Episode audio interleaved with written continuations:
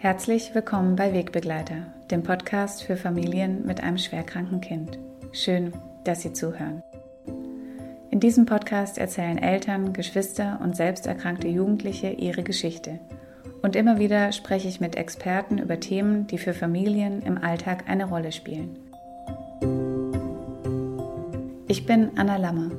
Ich leite die Landesstelle Baden-Württemberg Palliativ Care für Kinder und Jugendliche am Hospiz in Stuttgart. Wir sind Anlaufstelle für Familien und Fachkräfte und wir informieren über Unterstützungs- und Entlastungsmöglichkeiten in ganz Baden-Württemberg. Und manchmal tut es einfach nur gut, eine Stimme zu hören.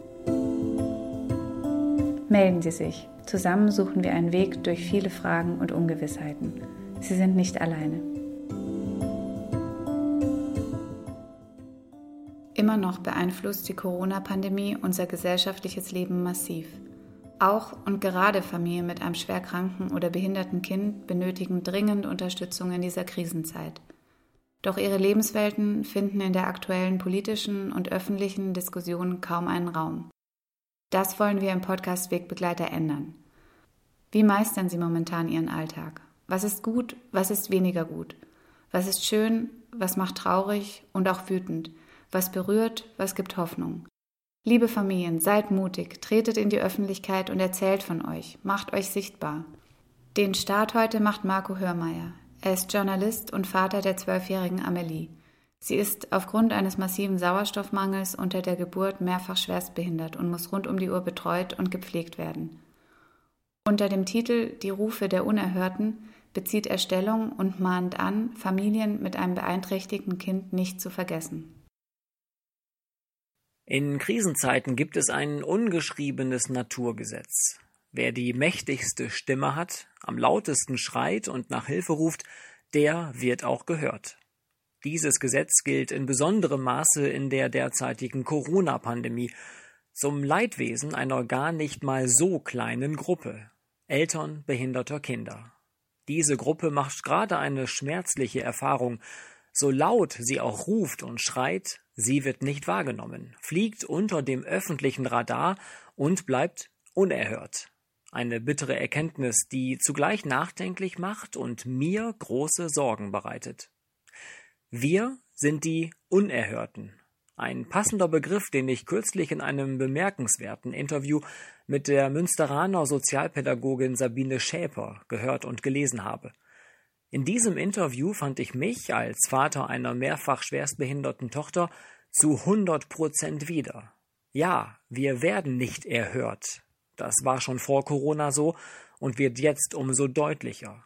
Was bei vielen hochbelasteten Eltern, die ihre stark beeinträchtigten Kinder, die oftmals zur Risikogruppe gehören, nunmehr seit mehreren Wochen ununterbrochen, rund um die Uhr, sieben Tage die Woche und nahezu komplett alleine zu Hause pflegen, für große Verbitterung oder gar Resignation sorgt. Natürlich, und das ist mir sehr wichtig, ist es für die politischen Entscheider derzeit unmöglich, allen laut schreienden Gruppen gerecht zu werden. Es geht nicht darum zu sagen, mir geht es schlechter als dir, also muss ich mehr bekommen als du, ich habe auch nicht die völlig unrealistische Erwartungshaltung, dass die Politik mir umgehend eine auf meine individuellen Bedürfnisse zugeschnittene Lösung präsentieren muss. Nein, es geht mir einzig und allein darum, gehört zu werden mit meinen Ängsten und Sorgen, damit wir gemeinsam flexible, unbürokratische und sinnvolle Lösungen finden können. Denn uns Eltern behinderter Kinder gibt es auch noch. Wir wollen einfach nicht vergessen werden. Aber genau das passiert gerade. In der öffentlichen Debatte um das Wer bei der Notfallbetreuung oder das Wie bei pflegerischen und finanziellen Unterstützungsleistungen zeigt es sich sehr deutlich. Besonders offenkundig wird das Vergessen oder gar die Ignoranz bei der hitzig diskutierten Frage, wann welche Altersstufen wieder zur Schule gehen können und sollen. Niemand denkt daran, dass es auch Förderschulen gibt, in denen das Alter des Kindes völlig unerheblich ist. Es geht stattdessen vielmehr darum, welche Art der Behinderung und welchen konkreten Unterstützungs- und Pflegebedarf das Kind hat. Ein stark motorisch eingeschränktes Kind im Rollstuhl ist in Zeiten des erforderlichen Abstandhaltens völlig anders zu betrachten als ein Kind mit Autismus. Wer der politischen Entscheider denkt zudem daran, was es für behinderte Kinder bedeutet, aus ihren festen Strukturen gerissen zu werden, ohne geregelte Abläufe, ohne notwendige Therapien? Sind die in 24-7 Schichten pflegenden Eltern oder gar Alleinerziehenden am Ende ihrer Kräfte, überträgt sich die Erschöpfung und Kraftlosigkeit umgehend auf die Kinder mit dramatischen Folgen. Das alles führt mich zu essentiellen Fragestellungen. Was habe ich davon zu halten, wenn die Gesellschaft und selbst die Politik uns vergisst oder uns ignoriert?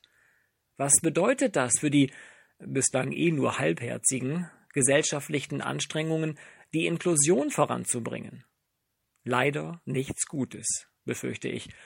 Inklusion bedeutet, sich zu begegnen und sich zuzuhören, um sich gegenseitig besser zu verstehen, in Zeiten des erforderlichen Physical Distancing, nicht Social Distancing, können keine räumlichen Begegnungen stattfinden.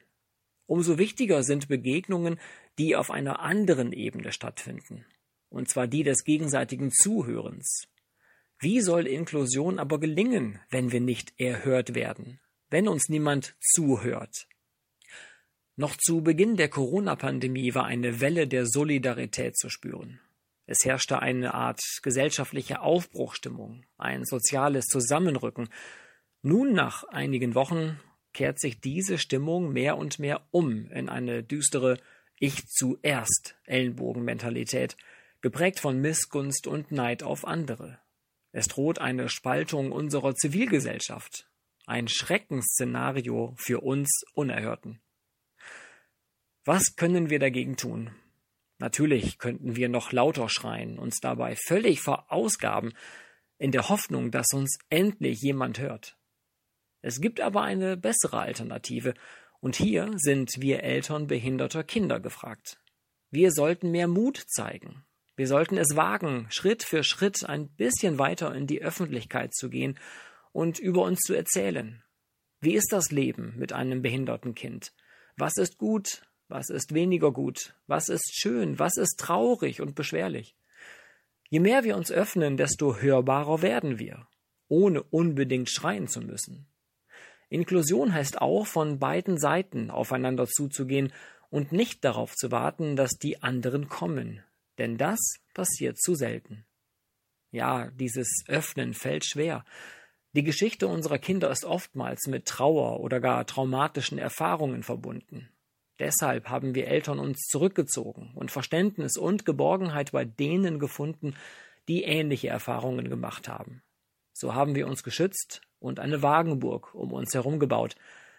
Gerade jetzt ist es an der Zeit, dass wir mutig die Tür öffnen, die Wagenburg verlassen und über uns erzählen. Dann werden wir auch irgendwann erhört.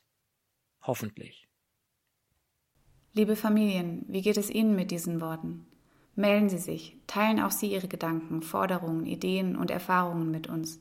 Nutzen Sie den Podcast Wegbegleiter als Ihr Sprachrohr. Machen Sie sich sichtbar. Sie erreichen mich unter der info at kinder-palliativ-landestelle.de. Ich freue mich auf Sie.